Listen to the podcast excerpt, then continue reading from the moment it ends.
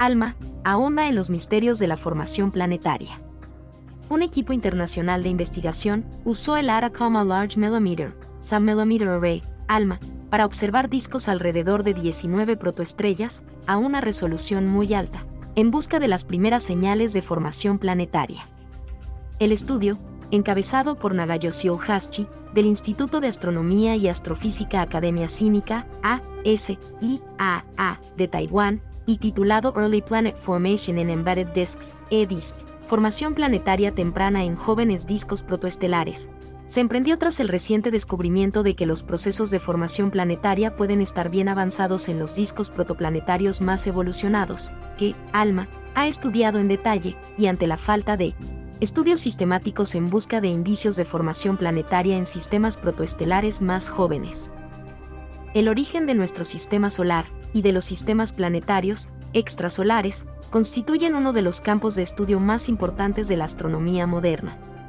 Nuestro Sol, se formó hace unos 4.600 millones de años, y todas las estrellas similares al Sol se desarrollan mediante procesos similares, en los que un disco se forma alrededor de una estrella recién nacida y luego surgen planetas dentro del disco. Como estos discos protoplanetarios suelen durar algunos millones de años, los sistemas planetarios deberían terminar de formarse durante ese plazo.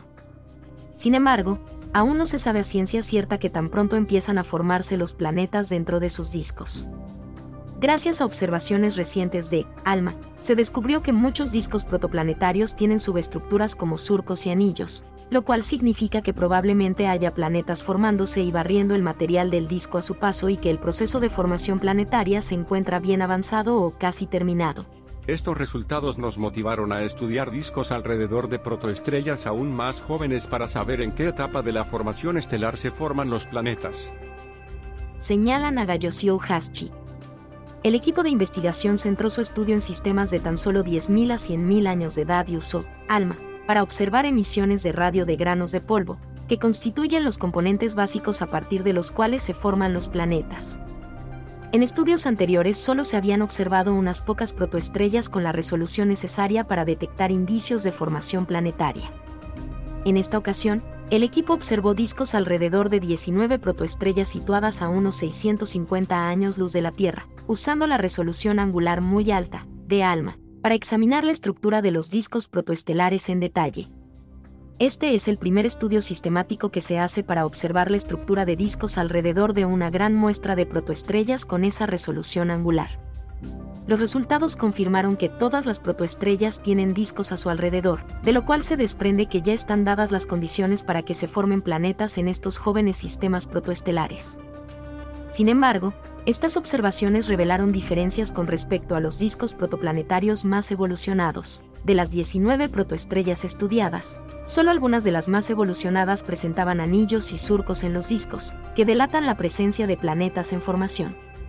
Asimismo, las estructuras de los anillos son menos distinguibles que aquellas observadas en los discos protoplanetarios, y en muchos casos el polvo, a partir del cual se forman los planetas, no se había asentado en el plano medio del disco, sino que parecía estar sobre dicho plano, dando un aspecto de mayor espesor al disco.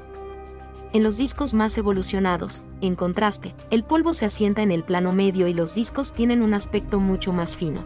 No esperábamos ver diferencias tan evidentes entre los discos alrededor de las protoestrellas y los que se encuentran más evolucionados. Explica Nagayoshi Ohashi.